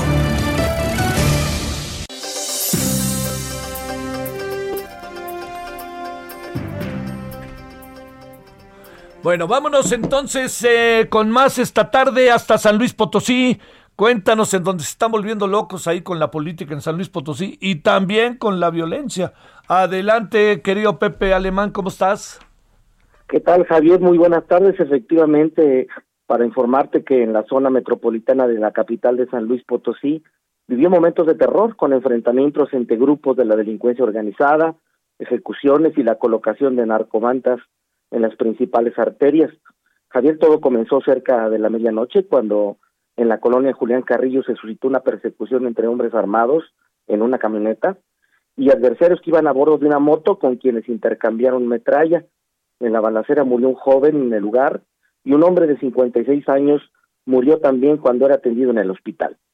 Producto de este enfrentamiento también resultaron heridos dos jóvenes y dos mujeres de 47 y 53 años de edad. Además, las autoridades aseguraron un fusil de asalto AK-47 conocido como cuerno de chivo. Javier, por la mañana de este martes, los cadáveres de dos hombres maniatados y con el tiro de gracia fueron reportados en la avenida del Maíz y Camino Antiguo a San Juanico en la colonia Los Magueyes, al norte de la capital potosina. Las víctimas se encuentran aún sin identificar. Y Javier, como colofón a la jornada violenta, varias narcomantas fueron colocadas durante la madrugada en puentes peatonales de las principales arterias de la ciudad capital. Es la información desde San Luis Potosí, querido Javier. Eh, ¿Alguna idea, Pepe, de dónde viene todo esto? ¿Qué suponen, eh? Curiosamente, hoy da a conocer el secretario general de gobierno de la eh, revela un nuevo grupo de la delincuencia organizada que se denomina Sangre Nueva Z. Eh, este nuevo grupo se suma a los cuatro que ya las autoridades habían reconocido que operaban, operan, perdón, en, eh, la, en la entidad y principalmente en la zona metropolitana, que bueno, son el cártel Jalisco Nueva Generación, el cártel del Golfo, el cártel del Noreste y uno que le llaman eh, los Zetas de la vieja guardia. Entonces ya son cinco los grupos criminales de la delincuencia organizada que se disputan palmo a palmo el territorio potosí. Oye, ¿y la política cómo va? Pues la política, eh, ayer, bueno, en, el primer minuto de hoy inició el registro o la, la solicitud de registro de los candidatos a gobernador y va- van dos hasta el momento, el candidato de Fuerza por México y el candidato de la coalición Juntos Haremos Historia, eh, eh, que es el Verde y el PT, es el diputado federal José Ricardo Gallardo Cardona. Hoy, eh, sobre todo este último, pues al estilo de la política vieja, llevó matraqueros, este, grupos de banda, etcétera, para solicitar su registro. Entonces, a partir de hoy empieza la efervescencia del registro de candidaturas acá. Bueno, como en buena parte del país. Pepe, buenas tardes. Oye, el clima cómo anda, por cierto, frío, ¿verdad? El clima, lo que tenemos son unos vientos terribles y la expectativa, sobre todo, como tú bien sabes, Javier, es el anuncio del FENACE que San Luis Potosí, a partir de prácticamente 40 minutos, 50 minutos por ahí, empezarán probablemente los apagones acá. Los llamados a la población es que extreme precauciones, la gente está, la verdad, muy a la expectativa, cargando todo el mundo sus celulares, sus computadoras, en espera de que se registren estos apagones en ese intervalo de las 6 de la tarde, por ahí hasta las 11 de la noche, que es como lo previene el SENACE. Ahí te mando un saludo, Pepe, saludos allá San Luis, buenas tardes. Estamos al pendiente, Javier, buenas tardes. ¿Qué pasa allá en Guadalajara, Mayeli Mariscal? ¿Cómo has estado? Hola, ¿qué tal, Javier? Muy buenas tardes, buenas tardes al auditorio. El día de hoy se inició al menos de manera oficial esta vacunación a los adultos mayores. Eh, se recibieron 58.690 biológicos de laboratorios AstraZeneca y se comenzó con esta vacunación en el municipio de Tzatlán y tal y como lo menciona el Plan Nacional de Vacunación, pues estarán destinando estas vacunas a eh, lugares en donde eh, pues hay altos índices de marginación aquí en la entidad y eh, pues el día de hoy se aplicó esta vacuna, dos personas, María Marta Vacío Hipólito de 74 años y José Cervantes Asensio de 71, fueron los dos primeros a quien se les aplicó en plan. Y también eh, compartirles que bueno, de estas vacunas que se recibieron, repito, 58.690 biológicos, tan solo alcanzará para abarcar el 8% de la población jalisciense mayor de 60 años. Y es que, de acuerdo eh, con el registro que tienen las autoridades, hay más de 800 mil adultos mayores en la entidad, por lo que esperan que próximamente se estén recibiendo también eh, pues más vacunas para poderles aplicar a los adultos mayores. No, pues mi querida Mayeli, está difícil así, pero bueno, esperemos que sigan llegando y llegando. Hoy dijeron que llegan más de Pfizer, etcétera. Y pues por lo pronto 8% del total de la población mayor de 60 años, pues bueno, algo es algo, ¿no? Tampoco hay que, pero, pero pues sí, la verdad que eso mucho, mucho que digamos, incluso para evitar mayores contagios, no nos va a servir, ¿eh? Así es, es muy poca la población, sin embargo también el gobierno del estado había señalado que debería de iniciarse eh, en la zona metropolitana, que es en donde la población tiene mayor movilidad, pero pues bueno, sabemos que el plan nacional lo rige el gobierno federal y pues en esta ocasión así es como se determina en los lugares de alta marginación. Un abrazo, Mayeli, buenas tardes. Muy buenas tardes a todos. Vamos a Hidalgo, querido José, ¿cómo estás? José García, ¿qué cuentas? ¿Qué tal, Javier? Un saludo a ti y a todo el auditorio. Pues eh, informarte que en el estado de Hidalgo, el coordinador de los programas sociales de la entidad, Abraham Mendoza Centeno, anunció que se destinarán más de 383 mil vacunas contra COVID-19 para adultos mayores de la entidad. Y es que se priorizarán a la población más vulnerable del estado, principalmente en las zonas más marginadas de la entidad. El funcionario estatal dijo que la primera instancia se vacunará a 1.436 pa- personas de la tercera edad del municipio de Villas de Tozantepec, esto en la zona sur del estado, y también se desarrollarán estrategias de inmunización en la población más vulnerable de Huejutla y Atapesco, esto en la, en la Huasteca hidalguense al norte del estado. De acuerdo con el exdirigente de Morena en el estado, existen 383.033 personas mayores de 60 años a quienes se les inoculará en primera instancia una vez que arriben más dosis de la vacuna de AstraZeneca. Agregó que atienden hasta el momento a personas en mayor condición de desigualdad, quienes se tuvieron que registrar previamente mediante una llamada telefónica y tendrán que ir acompañados eh, principalmente con algún familiar para poder aplicarse la vacuna. Cabe mencionar que este, este fin de semana llegaron al estado 20.000 vacunas de AstraZeneca que se distribuyeron en estas tres regiones específicas, aunque hasta el momento todavía no se han llegado estas dosis a la zona metropolitana de Pachuca, donde se concentra más del 40% de la población. Hasta el momento se han capacitado a más de mil trabajadores del sector salud para la aplicación de las vacunas contra COVID-19, pero aún están pendientes las segundas dosis para el cerca de 1.300 trabajadores del sector salud que todavía no han recibido esta aplicación por parte de la vacuna Pfizer informó la Secretaría de Salud del Estado de Hidalgo. Es la información que tenemos hasta el momento. Oye, José, eh, ¿tienes una idea si es muy amplia la población mayor de 60 años en el estado o, o más o menos alguna idea de... Supongo que como todo en el país, ¿no? Se concentra todo entre los entre gente joven, entre de 20 y 40, 20 y quizás 45, ¿no? Así es. Eh, bueno, de acuerdo con datos del INEGI, eh, los 383 mil personas de la tercera edad son mm, cerca del 10% de la población total del estado y se concentran en su mayoría en las zonas urbanas Pachuca, Mineral de la Reforma, Tulancingo, Tizayuca y Huejutla. De estos solamente se van a atender a las personas de Huejutla, pero la mayoría de los adultos mayores están en la zona metropolitana de, Gua- de Pachuca y hasta el momento se desconoce la fecha de cuándo se aplicarán las vacunas a este sector. Sale. José, ¿es frío, no? ¿O no? Eh, por el momento no hay no hay tanto frío, está un poco cálido el clima aquí mira. en, en el altiplano hidalguense. Sí, mira. Viento, como siempre, ¿no? Este, Eso sí, es- eso sí es una característica. La bella airosa. Gracias, José. Gracias, muy buenas tardes. A ti, gracias, muy buenas tardes. Oiga, bueno, vámonos a la pausa. Vamos a entrar a la media hora final. Vamos a hablar de el tema de nuevo de las medicinas para los niños con cáncer. Seguimos ahí atrapados sin salida, la verdad. Muy lamentable. Bueno, vamos a hablar de ese tema y vamos a hablar con Horacio Urbano, es martesito, pero también le quiero decir que le quiero adelantar qué va a pasar hoy en la noche.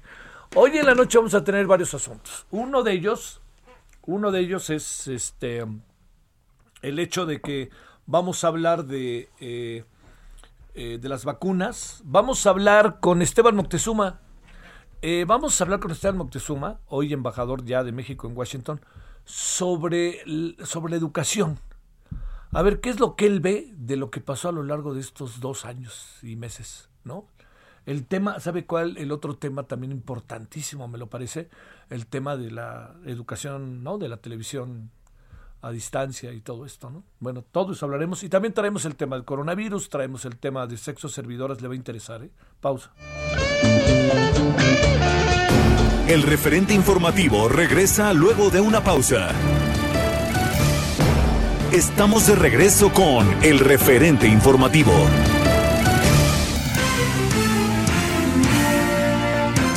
Muchas gracias, Javier Solórzano. Estamos aquí en tu espacio, el referente informativo. Y bueno, pues, ¿qué les platico? Que todos los mexicanos somos los mayores inversionistas en propiedades de lujo, ¿eh? Si esto es cierto, Anabela Peset nos va a platicar. Adelante, mi querida Anabela. Gracias, Mónica. Así es. Fíjate que los mexicanos somos el principal mercado que más adquiere propiedades de lujo Miami. Y te quiero platicar sobre este desarrollo que se llama 2000 Ocean del afamado arquitecto mexicano Enrique Norten, que se coloca a la cabeza en materia de inversiones. Este desarrollo está ubicado en Hallandale Beach, solo cuenta con 64 residencias súper de lujo, desarrollado por Car Properties del famoso empresario Shahab Carmeli, que está en Nueva York. Y déjame te platico qué tiene este desarrollo. Participan firmas como Minotti en el diseño de interiores, Sasaki, que está en Nueva York, encargada del paisajismo, y va a tener dos hermosas albercas, un spa con jamán, que es un baño de vapor, salón de crioterapia, salón de yoga, situado en un jardín de bambú. También va a contar con una biblioteca, un salón privado para eventos, un auditorio, una sala de entretenimientos, un gimnasio, un café y un bar de jugos junto a la playa administrados por la firma The Right Fit. Los precios, Mónica, comienzan desde 2.7 millones de dólares y es una inversión para mexicanos como Second Home. Pueden visitar nuestra página de 2000ocean.com o llamarnos al 5586 183568. Repito, Mónica, 5586 183568. Muy bien, ¿y cómo se escribe la página, por favor, Anabela? 2000, 2000 Ocean. Ocean eh, en inglés es, eh, es mar. Ok, muy bien. 2000ocean.com. Muy bien, pues a marcar, queridos amigos, si están interesados en este bien inmueble allá en Miami, Florida. Gracias, Anabela. Gracias, Mónica. Buen día. Regresamos contigo, Javier Solórzano. Muchas gracias. Solórzano, el referente informativo.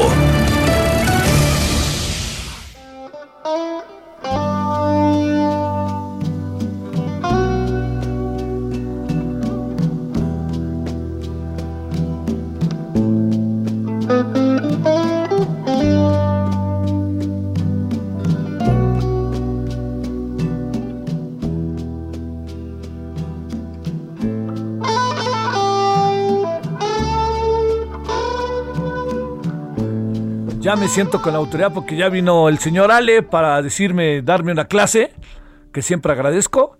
Este, esta creo que esta sí es de Santana, ¿eh? Samba para ti, ¿no? Eh, pero bueno, ¿por qué estamos hablando de esto? Porque estamos presentando este disco que está, es un disco del 2010, de hace 10 años, eh, que 11, pero sí 11, pero sí le informo que está este muy famoso disco, el, Super, el Supernatural Legacy Edition, está remasterizado y es un disco que fue muy famoso. La verdad que yo recuerdo haberlo escuchado muchas, muchas veces. Este lo escuchamos con cassettes. Creo que sí, o lo escuchamos ya con este. A ver, ¿fue con cassette? ¿Alguien me dirá? ¿O ya fue CD? ¿O ya fue de plano? Venga, de ahí mi Spotify. No, eso es más para acá. Pero bueno, así lo escuchamos. Y este. Y bueno, es Carlos Santana, que siempre es un personaje.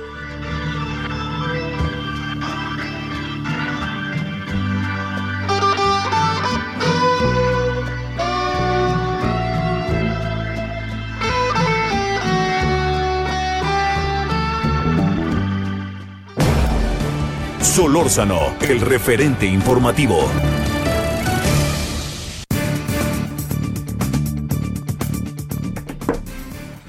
Bueno, vámonos a las 17:34 en la hora del centro. A ver, Israel Rivas, de nuevo es un gusto hablar contigo, no necesariamente a veces por los motivos, pero muchas gracias, papá de Dana, niña enferma de cáncer. Y este, te saludamos. ¿Cómo estás, Israel? Javier, siempre es un gusto platicar contigo. Muy buenas tardes. A ver, déjame plantearte algo antes de que entremos en el motivo de nuestra llamada. Eh, revisando documentos, leyendo, eh, hay una idea, no sé si tú tengas esta información, Israel, de que en buena medida la, la industria que se dedicaba a la producción de medicinas, de medicamentos, incluso en unas de vacuna, Birmex o algo así se llama, eh, este, pues la desmanteló materialmente entre Calderón y Peña Nieto y que en buena medida por eso estamos pagando lo que estamos pagando ahora. Eh, ¿Tú tienes alguna información sobre eso? Porque también yo digo, ¿no? Vamos a partir de un supuesto que así hubiera sido, pues aquí ya llevamos dos años y medio bailando, ¿no? Claro, Javier, Javier, sí, efectivamente, tienes toda la razón. A nosotros lo que se nos dijo en Secretaría de Salud es que habían desmantelado el sistema de vacunas que tenía México. Yo lo que entiendo y lo sé muy bien, que la producción de fármacos pediatroncológicos, Javier, siempre y históricamente en México ha estado en manos de privados, Sí. inclusive a nivel internacional. Hay un asunto bien importante en este tema, y aquí tristemente aplica la ley de la oferta y la demanda. Ajá. Solo el 5% del 100% de fármacos oncológicos corresponde a los pediátricos. A las compañías farmacéuticas les sale muy cara la producción porque tienen que echar a andar toda su cadena productiva por tan poquito. Y por eso en todo el mundo los venden tan caros. Y ese ha sido un, un problema muy grave. Y él me lo dijo, vas a decir, pues, ¿de dónde lo sacaste? Me lo dijo el propio médico de mi hija, ¿verdad? Una vez platicando con él, el oncólogo, ¿no? El oncólogo pediatra. Dijo, esa es una problemática en todo el mundo. Por eso se han enviado nuevos y novísimos tratamientos que evitan precisamente tanto fármaco, porque imagínate que un niño lleve 18 o 20 fármacos, que además son muy agresivos, producen efectos secundarios, bajan las tasas de sobrevida, y entonces la investigación crece, crece, va creciendo. En México tenemos una bronca, Javier, ahí con eso. No se han actualizado los protocolos desde hace 25 o 30 años. Y te estoy hablando del hospital más moderno que se llama Federico Gómez. ¿no? Ahora, que, digamos, vamos a partir de que esto así funciona. La pregunta es, ¿qué, qué, qué tendríamos, qué tendría que hacer este gobierno bajo esa circunstancia, Israel? Te voy a cambiar La- la, la pregunta y te, le- y te la voy a preguntar a ti. A ver, tú eres presidente de la República. Llegas y encuentras un relajo y encuentras que el de la farmacéutica tal vez te esté vendiendo hasta 300% más caro el medicamento. Pero tú estás en la disyuntiva de que si le cierras la llave, pues vas a afectar a 20 mil niños con cáncer y a más. ¿Qué haces? Sacrificas la vida de estos niños en aras de tu proyecto político o tratas de mediar con tal vez sí estos corruptos de estas farmacéuticas, no lo sé porque no tengo pruebas, yo no sé si es cierto y no puedo eh, inculpar a una farmacéutica si no tengo la prueba y a mí el gobierno no me lo ha demostrado porque se lo he pedido muchas veces, se lo pedía a José Novelo, se lo pedía al secretario de Salud, se lo pedía a Gatel, se lo pedía a Olga Sánchez Cordero, y hoy, a más de dos años, sobre nosotros no hay un documento que pruebe la corrupción de estas compañías farmacéuticas. Y, hay- y menos un proceso penal que lo pruebe, un proceso jurídico. Entonces, pues, ahí está la pregunta. ¿Tú me contestarías, Javier? ¿Tú cerrarías la llave de los medicamentos por combatir la corrupción? Y lo digo porque lo dijo hoy el presidente otra vez en la mañana, después de que fuimos a pegar este moño dorado a la Puerta Mariana Palacio Nacional, porque más allá del simbolismo de iluminar un edificio de color amarillo, como hasta Turquía lo hizo con ahí en el Bósforo, con este eh, puente tan icónico que une Europa y Asia hasta el, el Bósforo se iluminó de amarillo, un país que tiene como la categoría de México. Eh, la Torre Eiffel se, ilum- se iluminó ayer de, amarillo por unos instantes, en Japón hubo pero, pero más allá de eso, los niños tienen garantizados sus protocolos y sus tratamientos. Aquí ni siquiera eso, ¿eh? Ni hay garantía de los medicamentos, hay sigue habiendo escasez, pero además ayer pasamos inadvertido el día, ¿no? Antes por lo menos te voy a decir algo, Javier, por lo menos las esposas de los presidentes iban a visitar a los niños y como tú quieras, ver a un niño con cáncer y meterse en un hospital y ver ese sufrimiento como quieras, sensibiliza, ¿eh? Sensibiliza y duro, y dímelo a mí, que yo he estado ahí, ¿cómo te quedas, no? Oye, de ver ¿qué- esas cosas. ¿Qué ha pasado al final con esta protesta, por ejemplo, como la de hoy? ¿Son escuchados, no son escuchados? ¿El presidente vuelve a echar culpas por aquí, por allá? ¿Los atienden, no los atienden? ¿Qué acaba pasando? Eh? No, no nos atienden, nos dejan meter el documento. Eso sí, nos recibieron con un operativo como de 700 policías, Javier. A siete papás y ocho mamás. Y a la licenciada, a la abogada Andrea Rocha. Dije, bueno, ya me están dando estatus de talibán, ¿no? Digo, yo hasta el día de hoy, perdón por la ironía con la que voy a hablar, no tengo superfuerzas de Superman o Batman, no soy un superhéroe, ¿no? Este, soy un simple humano mortal como todos, este, para que me reciban con un despliegue policíaco tan importante. Eh, la verdad es que se nos hace una falta de respeto porque somos simples padres y madres de niños con cáncer que no deberíamos de ser tratados por el Estado mexicano. Ni el Estado mexicano debería tenernos miedo, Javier. Porque, porque no traemos nada bajo la manga, ¿no? No traemos, ni nadie nos acompaña, ¿no? Además fuimos un pequeñísimo y reducido grupo eh, en representación de tantísimos padres, ¿no? A lo largo y ancho de este país que están luchando justamente por esta causa, que es que los niños reciban sus medicamentos en tiempo y forma, eso es todo, ¿no? Y ayer estuve platicando con varios oncólogos y están enojados, molestos porque no pueden hacer su chamba bien, porque no tienen todos los medicamentos. Ayer mismo me decía el doctor Carlos Leales que no puede ser que sigan haciendo esto, el gobierno no entiende. Dice, yo no sé, quiero saber de partidos políticos ni de ideologías. Un gobierno debe de ser pragmático y debe de llevar los medicamentos. Pero entonces a mí me salta, y perdón que lo diga, si nuestros hijos votaran, pues este, tal vez estarían las cajas de medicinas allá afuera de los hospitales, ¿no? Y les conviene. Ah, Eso que acabas de decir suena bastante desagradable. Este, a ver, para cerrar, Israel, eh, ¿quedan en algún emplazamiento? ¿Les dicen ahora sí? Y la pregunta es, ¿hace cuánto no reciben las medicinas? 840 días hoy, Javier. 840 días de tomaduras de pelo, mentiras, y no se soluciona el problema. El domingo, no sé si te enteraste, papás de Oaxaca volvieron a protestar ante la llegada del presidente a Oaxaca. ¿Y sabes qué pasó? La indiferencia total, ¿no? O sea, vuelvo a repetir, perdón por las comparaciones, sí hubo 20 minutos para echarse un taco con la mamá del, del Chapo, pero no hay tres minutos para bajarse de una camioneta y decirle, a ver papá, ¿cuál es su bronca? O sea, no hay punto de comparación, perdón que lo diga, y con todo respeto para la mamá del Chapo, ¿eh? porque también es un ser humano, eh, merece todo mi respeto y merece todo eh, este nuestro nuestro respeto como, me, como merecería cualquier ser humano, ¿no? Pero aquí en este caso, pues digo, no hay la empatía, eso es lo que nos duele muchísimo, Javier, no hay la empatía, no hay la sensibilidad, no hay la solidaridad, y además no hay sobre todo la voluntad de cumplir con su obligación que es que los medicamentos estén ahí para hacer valer el derecho a la salud de nuestros hijos. Sobre todo eso, Javier, no hay esa obligación. ¿eh?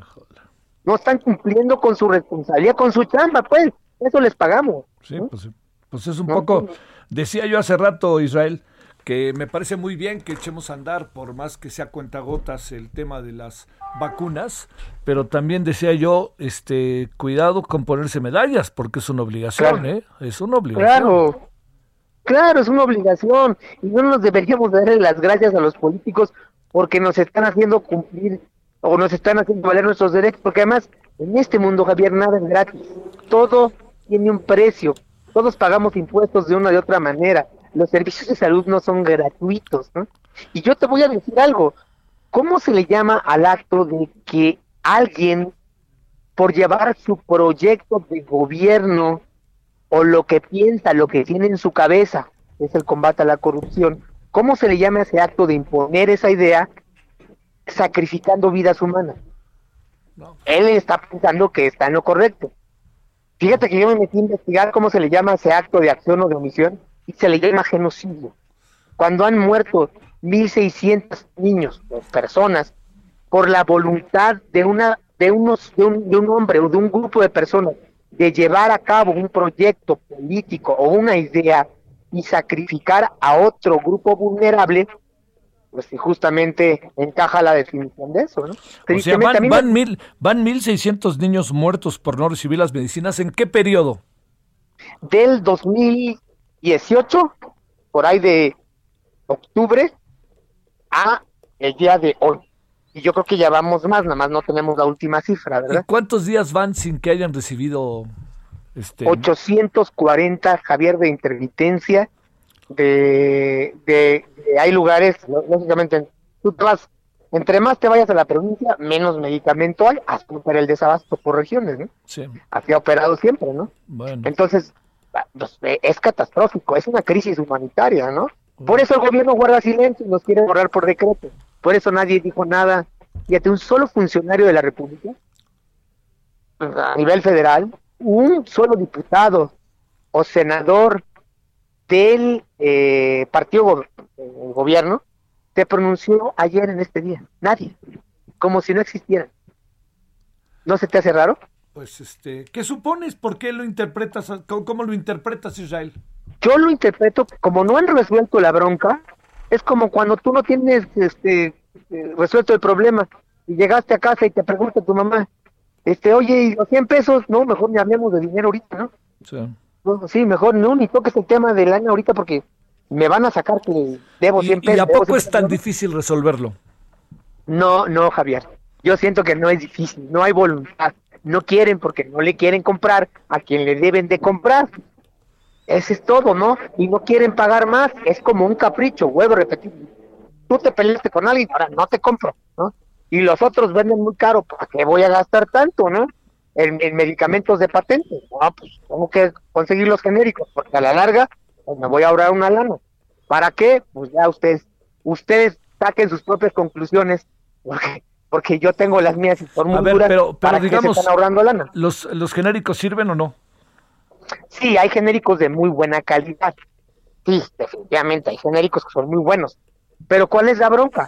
Tú le llegas a comprar, y esto nos lo dijo la oficial mayor de Hacienda, si tú le tocas la puerta a Canadá o, o, o Alemania en genéricos, te va a decir, pues vendo esto, esto tengo, no tengo más, porque lo demás es para mi abasto nacional. ¿sí? No tengo más, pero aquí se desmanteló una industria mexicana farmacéutica. ¿Ya, ¿Y ahorita no- tampoco hay genéricos? No, no, no. Aquí es muy complicado encontrar genéricos. A veces, fíjate, te voy a poner un ejemplo bien gráfico. Ajá. Este no es un cáncer de, de, de, de- infantil. Este es de un cáncer común de un adulto que tiene una metástasis, o su nombre porque es una amiga mía de San Cristóbal que me habló y que está utilizando su seguro médico. Y me dice, Israel, no encuentro esta medicina. Es carísimo. Es una pastilla, yo tengo metástasis y estoy ha- haciendo valer mi seguro privado. Pero no la encuentro en ninguna farmacia porque me dicen que COFEPRIS no ha dado el trámite para que entre en México. Entonces, aunque tenga lana, cuesta 400 mil pesos, creo que 50 pastillas, pues no la puedo ni comprar. ¿Cómo, a- ¿Con quién voy? Quiero hacer un trámite de importación porque está en juego mi vida. Imagínate qué nivel. Me acaba de hablar la semana pasada. Híjole. Bueno, Pues Imagínate cómo estamos. sigamos conversando si te parece, Israel.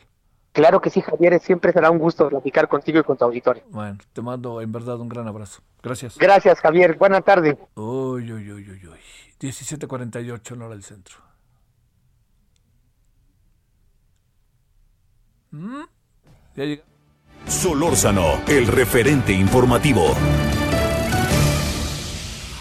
Balance Inmobiliario es presentado por Inmobiliaria 20. Estrena hoy Casa o Depa en 20. Grandes promociones en Tecámac, Querétaro, Puebla, Cancún, Playa del Carmen y Monterrey. Tu mejor hogar e inversión está en 20. Búscanos en 20.com.mx.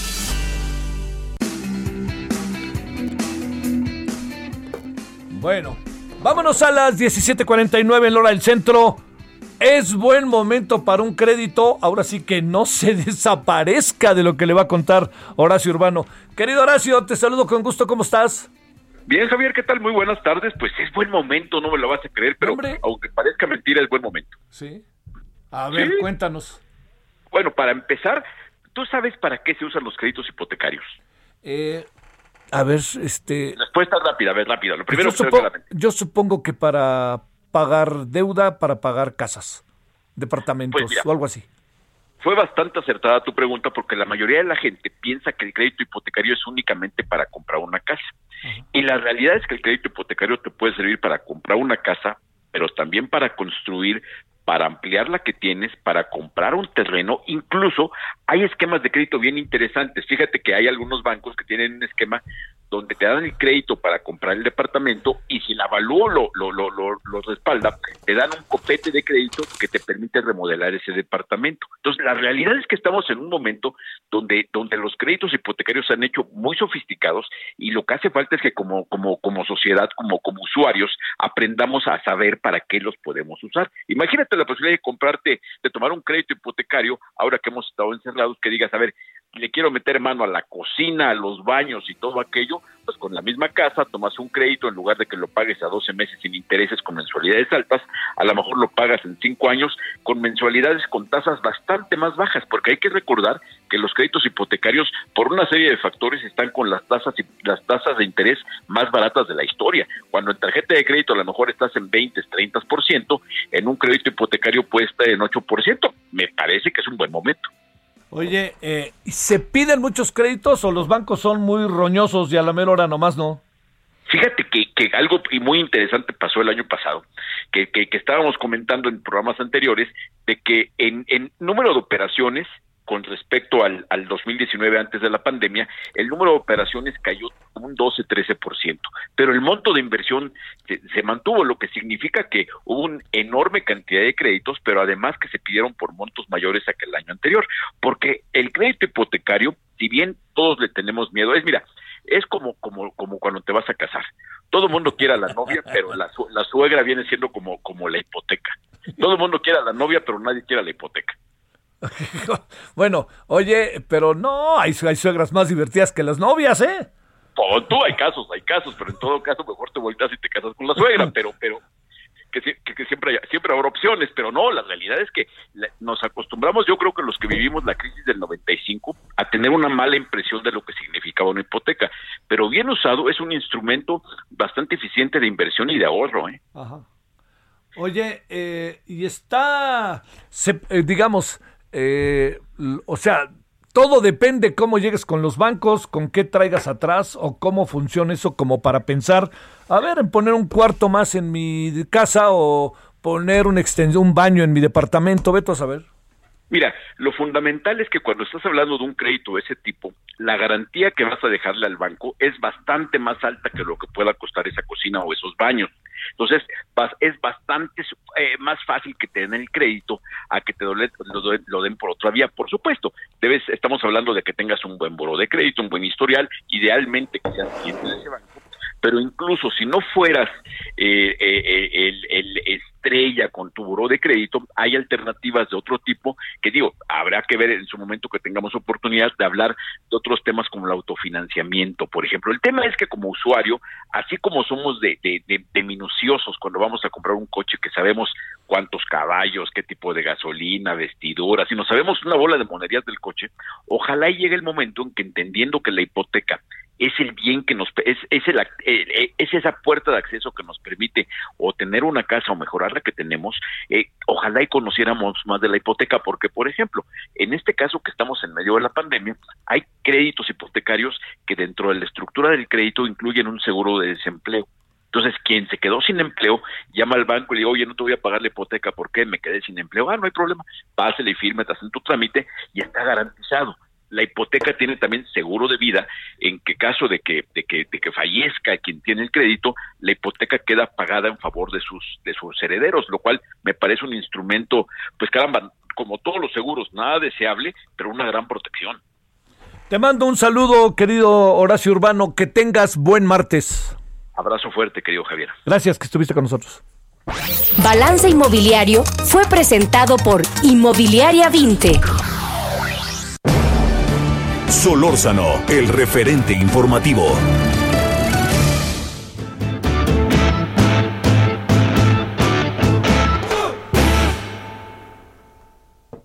Bueno, yo creí que íbamos a escuchar Oye cómo va. Hasta me quedé con ganas, ¿no? ¿Usted no se quedó con ganas de escuchar Oye cómo va?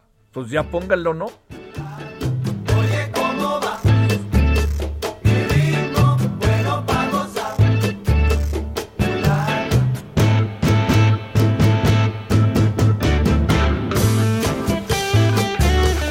Ya nos vamos eh, a las 21 horas en hora del centro. Todavía hay tarde, ¿no? Todavía, ya, ya a las 21 horas en hora del centro le esperamos.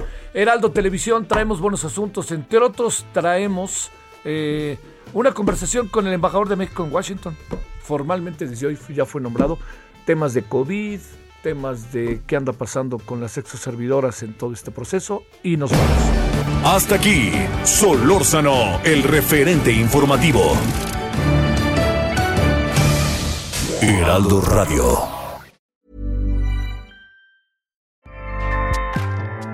ACAST powers the world's best podcasts. Here's a show that we recommend. The Real Housewives is a guilty pleasure for most, but if you're looking to not feel guilty about that pleasure, tune in to Everything Iconic with me, Danny Pellegrino, where I break down all the messy moments and behind the scenes antics of Bravo's popular franchise. And on Everything Iconic, I also interview celebrity guests like Kelly Ripa, Kiki Palmer, Drew Barrymore, Cameron Diaz, and more about their guilty pleasures, their past work, and so much more. So if you're pop culture obsessed and find yourself watching way too much reality TV like me, tune in to Everything Iconic with Danny Pellegrino wherever you listen to podcasts. ACAST helps creators launch, grow, and monetize their podcasts everywhere. ACAST.com.